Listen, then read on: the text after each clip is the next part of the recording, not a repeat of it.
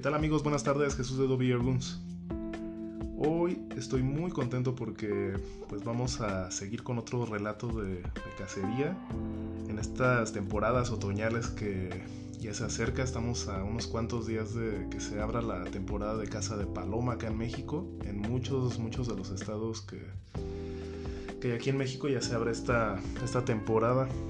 Y pues nada, voy a. Quiero platicarles y compartir con ustedes un relato de, cacería que no. Bueno, ya, ya, va a ser un año, pero es más reciente que el último que les platiqué. Esto les, les estoy hablando de, de diciembre de 2019. Entonces, pues bueno, vamos allá, vamos a, a comenzar a platicarles cómo me fue en esa ocasión y a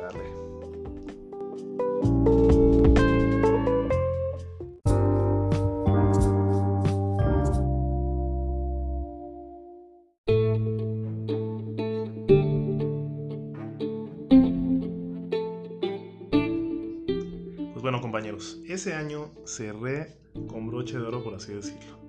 Tenía, pues desde que las platiqué en 2014, o sea, fue cinco años sin ir de cacería.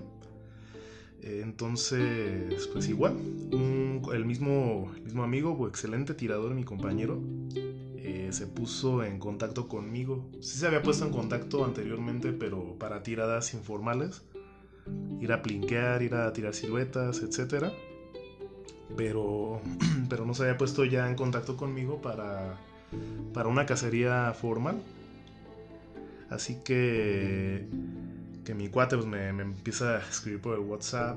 Me dice, oye, ¿qué onda? ¿Cómo has estado? Y la fregada, pues, pues emocionados acá. Digo, pues muy bien. Empezamos a platicar y pues ahí salió el tema. Entonces, como los que me siguen en mis redes sociales en Instagram, eh, pues saben que en 2019 tuve un año un poquito más activo en cuestión de, de armas neumáticas, de rifles de aire. Estuve tirando un poquito más que los años anteriores. De hecho, fue cuando me di a la tarea de abrir esa cuenta, de, de darle la, un poquito más de tiempo a, a, ese hobby y empezar a salir más a estar echando tiros, a practicar, a, a conocer mejor mis rifles. Entonces, pues sí me fui preparando, fui como les platicaba caracterizando mi mira, ya tenía bastante bien conocido el Diana 52 que tengo, que, que a lo mejor lo han visto en mi cuenta de Instagram. Y pues ya cuando salió la, el tema de la cacería, pues ahora sí que me emocioné mucho porque de todos modos, a pesar de que ya era bastante tiempo el que tenía sin ir a, a tirar, tenía la espinita de, de pues ir, ir a calarme a, ahora sí a tumbar palomas, porque esa vez, como, lo saben en el relato anterior, me fui en ceros. O sea, estaba completamente picado, estaba con muchas ganas de una revancha. Y, y pues ya nos pusimos de acuerdo. Y, y, pues ahora sí que salió inesperadamente esa, esa ida de cacería. Esta vez no fue en el mismo rancho, entonces ya me dice, no, pues ahora va a ser en este lugar. Es un lugar en una ranchería cerca del Salitre acá en Guanajuato. Eh, y pues me dice que lo mismo, o sea, que había en lo que él iba a trabajar a la escuela donde da clases, que veía muchas, muchas parvadas de palomas y dijo, no, no, no, esto se va a poner bueno, hay que ir. Y digo, vamos, órale, lo que se arme. Entonces, pues nos pusimos, nos pusimos de acuerdo, pero esta vez no como, pues ya, ya estoy aquí en mi ciudad, ya no estoy en un trabajo de oficina, por así decirlo. Eh, nos pusimos de acuerdo un lunes, un lunes en la mañana, tempranito. Y, y pues ya, órale, pues vamos a, a, vámonos temprano, vámonos a las 6 de la mañana como la vez pasada para aprovechar la mañana. Hasta unos 20 minutos el el trayecto para llegar ahí, también para no llegar así como que muy a oscuras. Entonces, pues cuando cuando me di cuenta de que o sea, que nos pusimos de acuerdo y todo, pues ahora sí que me puse a hacer el double check, checar que el rifle esté bien, que tenga suficientes postas, que esté todo bien alineado. Y oh sorpresa, oh sorpresa. Eh, Número uno, esa, esa vez quería yo estrenarme con el PCP. El PCP no, no, lo, había, no lo había sacado. No, bueno, lo había sacado, pero solamente para tiradas informales. No lo había sacado nunca en cacería. Entonces mi Benjamin Marauder, dije, no, pues esta va a ser, vamos a aprovechar y vamos a salir. Y no, pues no, no tenía aire. O sea, el tanque no tenía aire, en ese entonces no tenía el compresor. Y no, pues iba a ser una tirada horrible porque cuando así que le falta aire al, PCP, pues unos tiros inconsistentes no iba a ser desastroso como la última vez y dije, no, pues entonces no voy a aprender nada de lo que me pasó en ese año. Y dije, pues vamos a con el con el rifle que mejor conocemos. Ahora sí, siguiendo los tips que yo mismo les di, vamos a sacar el Diana. Pero, oh sorpresa, otra vez como les platicaba, no tenía ni siquiera por la mente me pasaba ir de cacería en ese entonces. Pues eso cayó de sorpresa, cayó completamente de inesperado.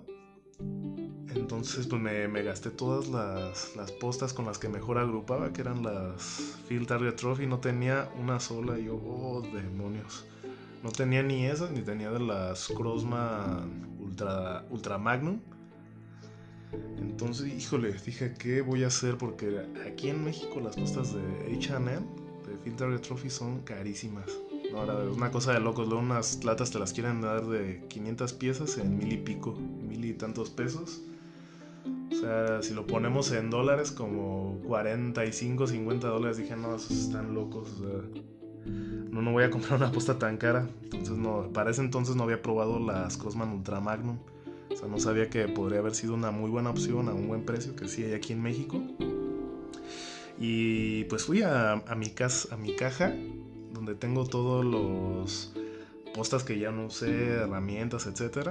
Y me encontré de pura suerte una lata de barracudas, unos barracudas 550 de, de H&M Sí los había probado en el Diana 52, pero no estaba seguro de los resultados que iba a tener porque los probé hace... En ese entonces tenía como más de un año que no los tocaba, nomás los usé una vez, dije, ah, agrupan más o menos.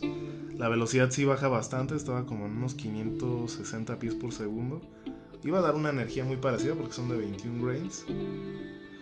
Y dije, bueno, pues no, no habiendo más, pues vamos a a reajustar el lente con estos diablos, porque yo lo tenía ajustado para los Field Target Trophy, ya tenía toda mi tabla de 15, 20, 25 hasta 50 metros de 5 en 5, y lo tenía un ajuste muy fino, muy bueno. Y dije, bueno, tenemos que hacer otra vez la tabla, y sí me daba así como un poco de flojera de, hoy tengo que volver a hacer esos tiros, y lo bueno es que sí tenía bastantes la lata, le gasté muy pocos, son latas de, de 200 postas había hecho unas cuantas agrupaciones, yo creo me gasté a lo mucho unos 30 tiros, entonces me iba a quedar suficiente para hacer todo el, todo el ajuste, toda la calibración. Y pues ya, me, lancé, me lancé entonces una, una semana antes para ir a hacer la caracterización de la, de la mira, dejarla lo más fino posible en todas las distancias con eso de aposta. Y pues ya no, no tenía, no alcancé ni siquiera a hacer las, las etiquetas por cuestiones de trabajo. Yo sé que es nada más cortarlas y todo, pero no las encontraba y dije, no, pues ya. Hice un acordeón en mi, en mi teléfono, en mi smartphone, en cada distancia y pues fue lo que hice en un blog de notas. Ahí saqué todas las distancias, cuántos minutos de ángulo iba, iba a ocupar por cada distancia. Y voilà, Así dejé mi rifle lo más fino posible con esos H&M. No, no eran las mejores agrupaciones, estaban un poquito abiertas, un poquito más de media pulgada, pero era suficiente para, para esos menesteres, para las palomas. Así que después de ajustarlo, pues llega el gran día. Es el lunes a las 6 de la mañana. Tomé las cosas del armario. Y para que no se me olvidara absolutamente nada, había hecho otro checklist en un blog de notas y dice double check, a ver, vamos a ver. Todo lo necesario, llevamos las postas, llevamos este, el rifle está bien, herramientas que nunca falta, alguna, algún cuchillo, etc, etc. Y órale, vámonos. Estamos listos para ir a la cacería. Entonces agarramos monte, me fui al lugar acordado otra vez, fui, recuerdo a la, a la casa de este amigo, él tiene una, una camioneta y dejé yo mi, coche. Mi coche no entra obviamente a esos terrenos, es en un rancho, barbechos y todo eso. Y pues, oh, esta vez se puso mucho mejor esto porque la, la vez pasada no llevó, no llevábamos perro de cobro y esta vez yo no sabía que tenía y que le gustaban los perros a mi amigo. Entonces saca un, era un labrador inglés muy bonito, color negro, estaba, estaba muy grande el perro. Y le digo, ah, caray, yo no sabía que tenías perro de cobro. Dice, sí, me lo regalaron ya hace varios meses y, pues ya me, me, urgía sacar este perro a que a ponerlo a entrenar para que cobre presas. Es que el, dueño anterior eh, sí sabía las instrucciones que tenía que darle a ese perro, pero se desesperaba porque el perro es muy ansioso. Y dije, no, ¿qué onda? ¿Cuánto me lo, cuánto me lo vendes? ya le, no me acuerdo cuánto me dijo. Total que se lo vendió a este amigo. Y bueno, ya traemos ahí el perro de cobro. Lo traía en su jaula, todo muy bien. dije, órale, esto se va a poner muy, muy interesante. Porque yo nunca, le soy sincero, nunca había visto un perro de cobro en acción. Y pues eso nos iba a facilitar mucho el trabajo porque en los ranchos regularmente en estas épocas entre diciembre entre octubre y diciembre hay, hay muchas matas de maíz seco, lo que queda de la trillada del, sorgo, del milo. Y pues cuando tumbas palomas y eso, pues van y caen entre los barbechos, entre toda la hierba y eso, pues no, realmente no se ven. Entonces es muy, muy complicado luego cobrar esas presas y pues con un perro de esos va a ser mucho más fácil el trabajo. Entonces ya partimos al, lugar muy muy emocionados. Todo el camino, como ustedes saben, estuvimos charlando sobre nuestro vicio, sobre qué nos habíamos hecho todo este tiempo. Y antes de llegar, pues, pues qué estrategia seguiríamos. Ya que le comenté que pues, tenía más de 5 años sin cazar. Solo me estaba dedicando a tirar siluetas, a plinquear. Y pues ya, pues armamos la estrategia. Dijimos, ¿sabes qué? Otra vez como esa, esa ocasión que fuimos cuando me fue muy mal. Eh, va a ser barrer el terreno. Eh, voy a espantar algunas palomas y tú las que puedas te las vas a bajar. Ahí te escondes en algún, en algún barbecho, en alguna hierba, en un árbol. Y dije, ok, vamos a seguir otra vez la estrategia. Yo estaba esta vez mucho más confiado porque pues ahora sí como, como cuando estamos en la escuela, ¿no? Estudias para el examen y dices, no, pues ahora sí me, voy, me va a ir bien, me voy a sacar el 10. Igual yo, o sea, yo ya tenía rato practicando con ese rifle, lo conocía de pies a cabeza, eh, casi sin ver ya me sabía los minutos de ángulo que tenía que hacer por cada distancia, eh, moviendo el, el, paralelaje del objetivo a lo, a field target, estuve practicando mucho eso y tenía todas las marcas en, su, en la campana del objetivo y, y en la torreta, en la torreta de, del alza. Entonces, ah, no les miento, esa, esa mañana amaneció, pero heladísimo para acá, para nosotros en México. O sea, tener temperaturas cercanas a los 0 grados, de 2 grados, es, es muy frío para nosotros. Nosotros nos estamos tuyendo ahí literalmente. Entonces estaba el frío de los mil demonios. No llevábamos ni un cafecito, error. Ahí sí aplicaba perfectamente que hubiéramos llevado un buen café o un chocolate bien caliente. Y vaya falta que nos hizo, ¿eh? porque les, repito, estaba fríísimo. sí llevaba una buena chamarra y una boina, llevaba unos guantes de cacería Real Tree, pero no era suficiente, se sentía cañón el frío, los pies los llevaba congelados. Entonces, justo antes de bajar de la camioneta, cuando íbamos por el, por el camino hacia el lugar acordado, volteé a los, a los cables de, de suministro eléctrico, estaban las torres y vi aproximadamente unos 50 metros en los cables, 10 huilotas aproximadamente. Dije, no inventes. Me sentí como un niño en dulcería. La emoción y las ganas se apoderaron fuertemente de de nosotros. O sea, nos volteamos a ver y, oh my god. Y bueno, pues entonces le pisó y pues nos bajamos enseguida comenzamos a preparar todas nuestras armas, eh, todo lo necesario y eh, nuestro acordeón, todo. Pero llamó poderosamente mi atención un movimiento a lo lejos. vi como que se movió algo así de reojo. Entonces volteo y vi parvadas de palomas sobre los barbechos. Eran parvadas. estaba, eran muchísimas palomas y yo Entonces nos, apresuramos, dijimos, órale, vamos, porque antes de que se nos espanten y se vayan a, otra milpa y, y vuelen. O sea que, que no nos tardamos nada, ya que pusimos toda la munición, todos nuestros rifles y todo, así, manos a la obra.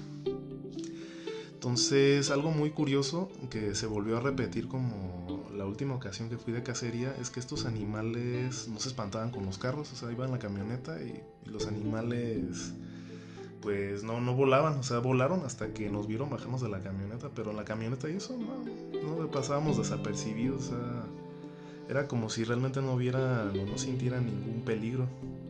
Entonces lo que nos dimos cuenta es que sí les asusta mucho la silueta humana y esto es por causa de que hay muchos, muchas personas que ya o sea, se dedican a tumbar huilotas pero con, con carabinas y pues les asusta a estos animales la, la, silueta. Entonces ya cuando nos bajamos sí hubo un voladero y pues tuvimos que escondernos o estar lo más quietos posibles para, para que se nos acercaran y poder tenerlas a tiro. Ahora, una vez que ya tenemos todo, caminamos aproximadamente unos, unos 200 metros rumbo a unos árboles ahí donde podíamos escondernos sin problemas. Entonces me dijo mi compañero, dice, oye, quédate aquí, espera mientras yo barro el terreno para acercarlas, justo como habíamos puesto nuestra estrategia. Y mientras él barría el terreno con su perro, yo esperé ansiosamente a que llegaran las primeras palomas. Mientras tanto estaba tuyéndome de frío, o sea, estaba así... Ay Dios. Y pues lo que hice fue primero, como ustedes saben, en los rifles Diana modelo 48 o 52, cuando tú no amartillas por completo, puedes dejar la, la recámara de tiro atorada en la trampa de oso que le llaman. Entonces ahí aproveché para dejarla atorada y le metí un diablo de una vez al cañón para no dejarlo cargado porque no sabía realmente cuánto tiempo iba a estar cargado el rifle hasta que apareciera la primer paloma, entonces por eso no lo dejé amartillado y como saben los de resorte sí se merma su, su desempeño. Fuera un nitropistón lo puedo dejar cargado sin problemas ahí por horas y esperar hasta que caiga la primera víctima. Pero en esta ocasión no, o sea, tuve que dejarlo nada más con el diablo en la recámara y dejarlo listo ya nada más para martillar y no perder tiempo en lo que ponía la posta y volví a cargar. Ya dije nada más cargo como si fuera con un cargador y pum, dejo listo todo para nada más eh, checar rápidamente el objetivo, hacer los ajustes y dar el tiro. Entonces, pues pasaron aproximadamente unos 10 minutos, es lo que recuerdo como les decía, yo estaba muriendo de frío sentado a la sombra de, ese, de un eucalipto muy frondoso. Solo se escuchaban los disparos a lo lejos de la escopeta de mi colega, lo que me hacía que pues sí, que creciera la ansiedad de levantarme por ir a buscarlas, pero dije, no, no, no, no, cálmate, hay que esperar, hay que aprender de los errores del pasado y tienen que caer, van a llegar algunas. Súbitamente se acercaron dos palomas volando sobre los barbechos. Ustedes saben que cuando llegan las palomas se ve esas puntas en las alas de color blanco. Llegaron y ahí se pararon completamente a tiro. Estaba muy muy ansioso. Mi corazón empezó a palpitar muy aceleradamente. Pero traté de calmarme para que no me ganen las ansias y, y cometer los mismos errores de asustarlas y hacer un mal cálculo de, de la distancia para hacer el tiro. Entonces sí me calmé, respiré hondo Hice una rápida estimación de, rango, ajusté la torreta del alza mirando el acordeón que había hecho mi celular días atrás y con mucho cuidado cargué mi rifle. Ya saben, el clásico clac de los Diana 48-52. Y ya cuando cargué, las palomas estaban en ese, yo todavía me acuerdo, eran como 32 a 35 metros aproximadamente. Y curiosamente yo había dejado el cero el, cero de los Field Trophy y coincidía con el de los Barracudas. Uy, dije, va a todo dar. Entonces no le tuve que clicar nada. Entonces, pues las palomas estaban, estaban a modo. Encaré el rifle, respiré profundamente, exhalé todo el aire, apunto a la paloma que estaba más a modo y disparo. Lo último que vi Ahora sí, como dicen los francotiradores cuando ven su, su nube rosada, yo vi una nube de plumas. Y dije, a huevo, perdón, es una expresión mexicana, pero dije, vivo en el blanco. En ese instante, la paloma voló un poco, pero dije, oh rayos, más que no la rosé. Entonces me levanté en friega a buscarla y efectivamente fue un tiro bien pegado. Le pegué en el buche. La paloma solamente se, por reflejo voló unos cuantos metros a donde le pegué y la cobré sin necesidad de, de llamar al perro. Entonces, por supuesto, pues estaba contentísimo, ¿qué les puedo decir? Después de tanto tiempo sin ir a cazar y pegarle a una paloma a la primera oportunidad fue, fue algo muy, muy satisfactorio para mí en ese momento. O sea, estaba maravillado, estaba la, moral me subió mucho. Dije, oh Dios, no tenía muchísimo tiempo que no hacía esto y pegarle la primera oportunidad a una paloma fue de locos. Estuve muy, muy contento. Eh, unos minutos después llegó mi amigo y había. Él había cobrado unas dos o tres con su escopeta. Y voy y le presumo la mía, así. Mira, chécate esto. Entonces ambos con una enorme sonrisa, nomás nos miramos y dijimos, pues vamos otra vez manos a la obra. Entonces nos volvimos a nuestras posiciones. Y pues para no ser más largo el relato, tiré tres más de la misma manera. Se pararon eh, a 25, a 30, a 40 metros. Y entonces de hecho otra voló como unos 40 metros después de la zona de donde yo le disparé. Y yo pensé que la había perdido. Dije, no, hasta sí definitivamente solo la dejé herida. Y pues nada más vi igual que las demás las plumas volar, pero dije, no, pues esta no, esta no la voy a poder cobrar. Y entonces sí fui. Pero mi cuate me dice, oye, pues llámale al perro para que la vaya a cobrar. Este perro es muy curioso porque era cuando, para cobrar una presa una paloma con este perro, únicamente tenías que tomar una piedra, lanzarla al lugar donde tú creías que había caído la presa. Y hice eso. Se llama, se llama Malinche el perro. Malinche, lo llamé. Aventé la piedra y justo cuando aventé la piedra el perro se lanza directamente a buscar la paloma. Entonces este perro ya la encontró y ya la traía en el hocico. yo, oh Dios, sí, la, sí le di, sí le di. Y sí, ya nada más le digo, out. Ya saca su paloma, ya la, la cobro y órale, a la mochila. Entonces, estaba, estaba muy, muy emocionado. Ya también vi cómo, cómo era cazar con, perros de cobro. Estaba, fue una mañana increíble. Entonces también, pues ya nos, nos, volvimos a mover de, la, de esa zona. Y, y bueno, eh, me, me, tiré fácilmente como unas 5 o 6 palomas aproximadamente en menos de una hora ya he llevado pues varias presas cobradas. Yo sé que no son muchas, quizás hay cazadores que, que cobran muchas más palomas en ese tiempo, no lo sé, pero yo estaba contentísimo. O sea, no. Después de la amarga experiencia de la vez pasada, vaya, esto fue, fue increíble.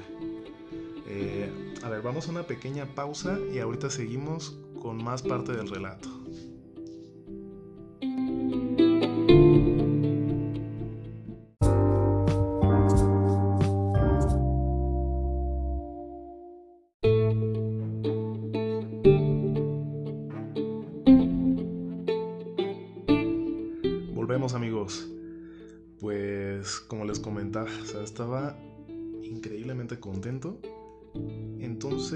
Entonces se para una paloma a 20 metros. Ahí sí tuve que hacer un pequeño ajuste, tuve que hacer unos clics. Y, y bueno, otra vez volví a lo mismo, apunté, disparé y ¡pum! Eh, detrás de ella solamente brincó el polvo característico de cuando la posta quizás o la, o la traspasa o fallaste el tiro. Entonces esta paloma, como la tenía tan cerca, dije, bueno, no sé, fallé el tiro o realmente sí le pegué y la traspaso. Y porque de, hecho cuando, cuando pegué el tiro, solamente la vi, la vi volar. esta vez no vi la, esa nubecita de plumas que se hace cuando le pegas directamente a la paloma voló como otra vez unos 40 metros más allá de los barbechos y otra vez volví a llamar al perro de cobro. Eh, este me ayudó a encontrarla. Gracias a Dios, o sea, sí la, la pudo hallar. Y vi que sí era un tiro bien pegado, o sea, le pegué justo en el buche, pero esta sí la, la traspasó de seco. Eh, solamente de, de, todas las que estuve cazando en ese rato, solamente una sí cayó en seco, porque esa sí la agarré, la agarré de espaldas y, como saben en, la, en, el cuerpo de, la, de estos animales, de las palomas, la parte de la espalda es muy blandita. Entonces en cuanto tú le pegas esa parte cerca del corazón, pum, caen en seco, caen como rocas. Pero ahora sí que no, no todo fue miel sobre hojuelas, como dicen.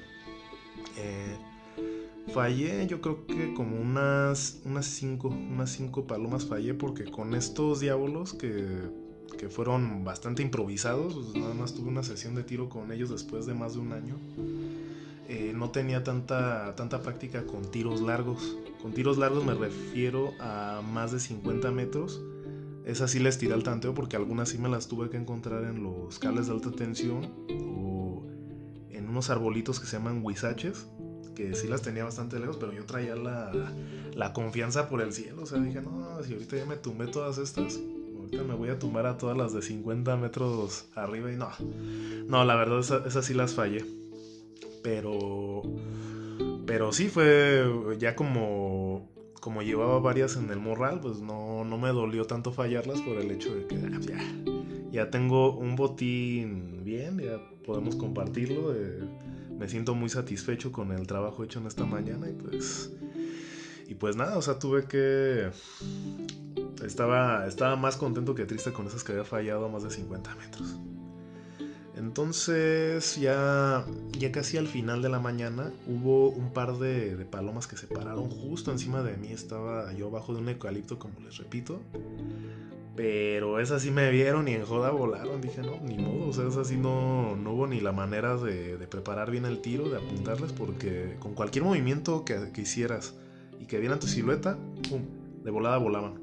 Las de los barbechos sí, ni, ni color se daban, porque yo esa vez iba con una una chamarra gruesa de camuflaje de, del verde. Esta vez no traía Real Tree, traía una boina negra. Y ahí fue donde me oculté. Lo que me hacía un poco de. que me ayudaba un poco eran unos matorrales frondosos. Por ahí podía sacar la punta del rifle y apuntarle directamente a las paralomas. Y pues, bueno, esto sí. Sí fue una, una experiencia muy, muy buena eh, nos repartimos al final del día el botín, me llevé yo como unas 8 o 9 palomas, igual mi, compañero, nos fuimos muy muy contentos. Eh, la mañana estuvo increíblemente fría, pero el amanecer, vaya que valió la pena. Era un amanecer muy muy hermoso. Eh, estaba el cielo semi despejado, un poco de, de, nubes, estuvo, estuvo maravilloso. Después de eso ya, ya nos fuimos a casa pasamos por una zona donde de hecho él me enseñó que iba o va de repente a cazar patos. Es parte de un río que está ahí en, esas rancherías. Y sí, vimos un montón de patos, pero me dice, ¿qué anda? ¿Qué anda? Tírales, tírales. Y yo, no, no, no, la verdad los patos no son lo mío. O sea, quizás sí les podría haber dado o haber podido cobrar alguno, pero, pero la carne de pato no me gusta, sabe como a lodo. Yo no sé prepararlo sinceramente. Yo dije, prefiero las palomas porque así me las voy a comer. Son, pues son animalitos muy sabrosos sabiéndolo cocinar. Acá en México los hacemos con chile de tomatillo, chile de árbol.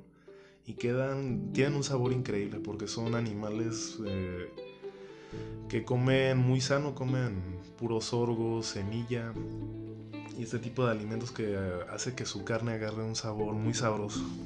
A mí me encanta. Entonces, de las que pude cobrar, estuvieron en. ¿Qué distancias?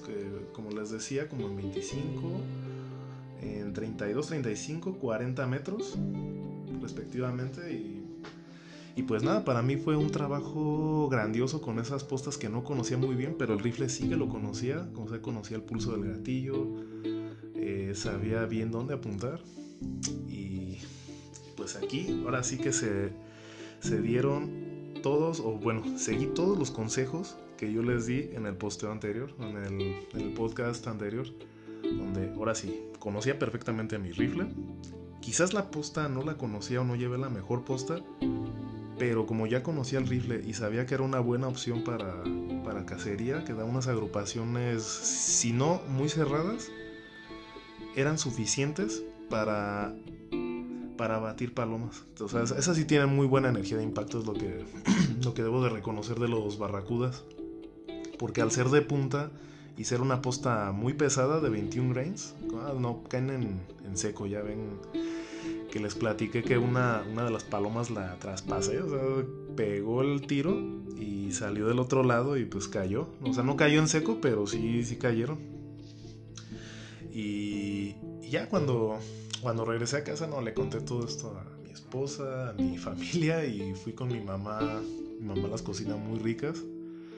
No, mi mamá estaba muy contenta porque a ella le encanta que yo cuando voy de cacería lleve palomas. Es que ella le recuerda, obviamente, su niñez cuando el abuelo les llevaba las palomas que ellos cazaban con carabina y las ponían a hacer unas ollas gigantes de barro con, con las palomas fritas ya previamente marinadas con su chilito de árbol y sus tortillas a mano. No, o sea, fue increíble. Lo hizo exactamente igual, hizo las poquitas que me traje, eran nada más para mi hermano, para mí y para mi madre. cocinó con su chile, sus tortillas a manos y, y no podía faltar una buena cerveza oscura. Estuvo increíble. Bueno amigos, entonces se nos acabó el tiempo. Eh, esto era todo lo del relato. Eh, espero que lo, lo hayan disfrutado tanto como yo. Y pues nada, estaremos pendientes. Le mando un fuerte abrazo y un saludo a, mi compa Vicente, que espero que en el siguiente podcast nos pueda acompañar con otras pláticas seguneras. Que espero, bueno, va a ser así. Ya me, él me comentó por WhatsApp que vamos a echar una, una buena plática. Y pues nada, les mando un fuerte abrazo a todos. Espero que hayan disfrutado este, este relato. Y pues nos vemos la próxima. Un saludo.